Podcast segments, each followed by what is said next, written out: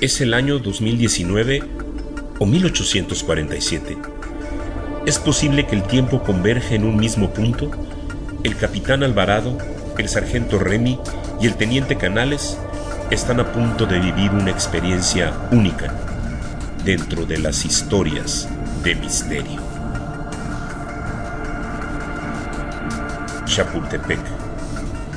Escrita y narrada por Edgar González. La unidad blindada DN-11 Sankat, de doble blindaje y visión nocturna, se acercó sigilosamente hacia la entrada de la vieja construcción que alguna vez sirvió como molino. Del vehículo descendieron tres militares en uniforme de campaña y con armas de alto poder. Dentro del edificio encontraron restos recientes de comida y bebida, así como los vestigios de una hoguera que aún se sentía caliente. Alguien acaba de estar aquí, dijo el jefe de este pequeño grupo de militares y que respondía al nombre de Carlos Alvarado. El capitán Alvarado siempre disfrutaba de la temporada de maniobras. Era la experiencia más cercana a estar en una guerra de verdad. Era un ávido lector de la historia de México y en especial tenía mucho interés por los sucesos ocurridos durante la invasión norteamericana a México. Le habían sido asignados a su equipo de maniobras al sargento Remigio Samarripa, Remy, así como al teniente Francisco Pancho Canales. Para Carlos Alvarado, este era el mejor ejercicio militar en el que jamás había participado. Este año, las maniobras militares por primera vez se realizarían en los escenarios reales dentro de la ciudad y no en los alejados campos militares en donde ni las moscas se atrevían a husmear. El capitán Alvarado y su grupo habían sido enviados a realizar un ejercicio de inspección al viejo molino del rey que alguna vez se usara como fundición para fabricar cañones y armas. Le sorprendió el hecho de haber encontrado vestigios recientes de actividad dentro del molino, ya que los montajes teatrales no eran la costumbre de quienes planeaban estos ejercicios militares. El capitán Alvarado sugirió a su equipo seguir las huellas que se adentraban al bosque de Chapultepec. El teniente Pancho se opuso a esta idea advirtiendo a su jefe que no tenían instrucciones para avanzar más allá del viejo caserón. Para el capitán Alvarado esta era una magnífica oportunidad para jugar un poco a la guerra y caminar el mismo sendero por donde alguna vez el ejército norteamericano había avanzado hasta lograr la toma del espectacular castillo en lo alto del cerro y que alguna vez fuera la casa de virreyes, presidentes y sede del colegio militar. Los tres militares se internaron en el bosque de Chapultepec. El sargento Remy iba en avanzada y logró divisar a lo lejos y a la orilla del lago lo que parecía ser un campamento en el que ondeaba una bandera norteamericana. ¿Acaso esto era posible? comentaron entre sí los militares. ¿O las maniobras militares han mejorado mucho? ¿O definitivamente alguien nos está tomando el pelo?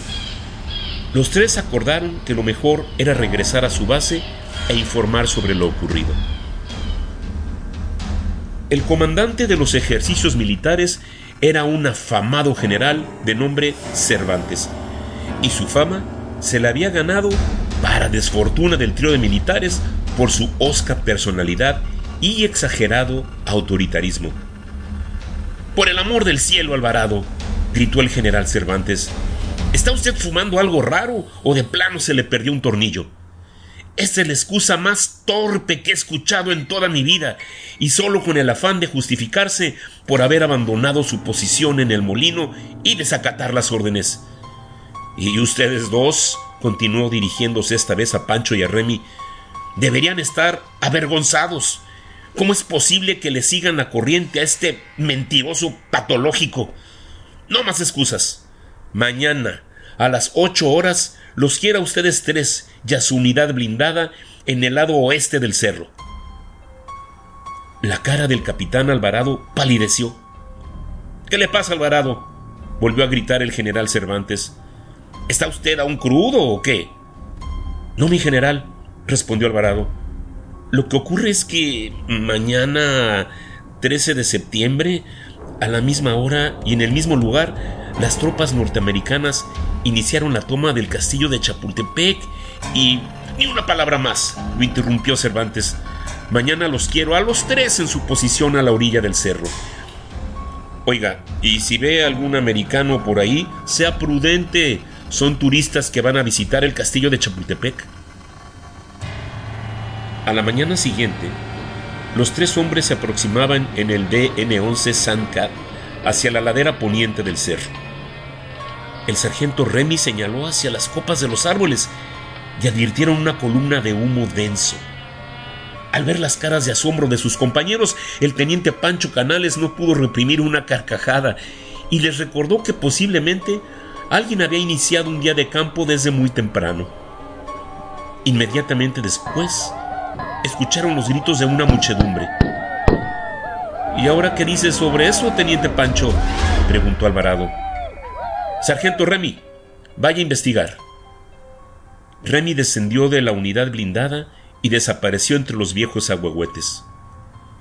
Minutos más tarde, regresó a paso lento hacia sus compañeros y se recargó de golpes sobre la unidad blindada, dejando ver una herida en la espalda, presumiblemente de un arma blanca.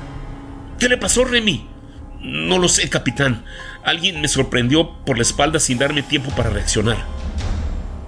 ¿Qué está sucediendo aquí, capitán? preguntó con desesperación Pancho Canales. ¿Y, ¿Y, qué vamos a hacer? El capitán Alvarado los miró y dijo, No lo sé. Yo tampoco entiendo. De alguna forma y por alguna razón estamos en el mismo camino que tomó el ejército norteamericano y a su retaguardia. De acuerdo, de acuerdo, vociferó Pancho Canales. Supongamos que está usted en lo cierto y que enfrente de nosotros se encuentra la columna de ataque del ejército norteamericano y que continuamos nuestro recorrido hasta la base del cerro. Lo que yo quiero saber es qué va a pasar. El capitán Alvarado lo miró fijamente a los ojos y le dijo, estaremos frente a frente del desarrollo de una gran masacre. Mm, ¿Y qué es lo que piensa hacer? ¿Detenerla? preguntó Pancho. El capitán Alvarado asintió con la cabeza. Así es. ¿Eso? ¿O unirnos al combate? En el puesto de mando el general Cervantes estaba furioso. La unidad blindada no había reportado aún su posición y todos los esfuerzos para comunicarse con ellos a través de la radio habían sido infructuosos ordenó a un grupo de policías militares que lo acompañaran en su búsqueda y que al encontrarlos los arrestaran de inmediato. El general Cervantes y el grupo de policías militares encontraron la unidad blindada DN-11 Sancat abandonada en el lado oeste del cerro. No había rastros ni del capitán Alvarado ni de su equipo. Caminaron a través de las rocosas faldas del cerro y llegaron hasta el sitio en donde se encuentra el monumento erigido a la memoria de la batalla de Chapultepec. Los nombres de los héroes que defendieron la fortificación del ataque norteamericano se encontraban escritos en cada uno de los lados del monumento. Mi general, tiene que ver esto, dijo uno de los policías militares. Mire. Los nombres del capitán Alvarado, del sargento Remigio y del teniente Canales estaban ahí, grabados en letras doradas. ¿No es esto una coincidencia? preguntó. Sí que lo es. Vaya coincidencia, contestó el general Cervantes rascándose la cabeza. Y entre dientes agregó. Es una lástima que no hayan podido cambiar el rumbo de la historia.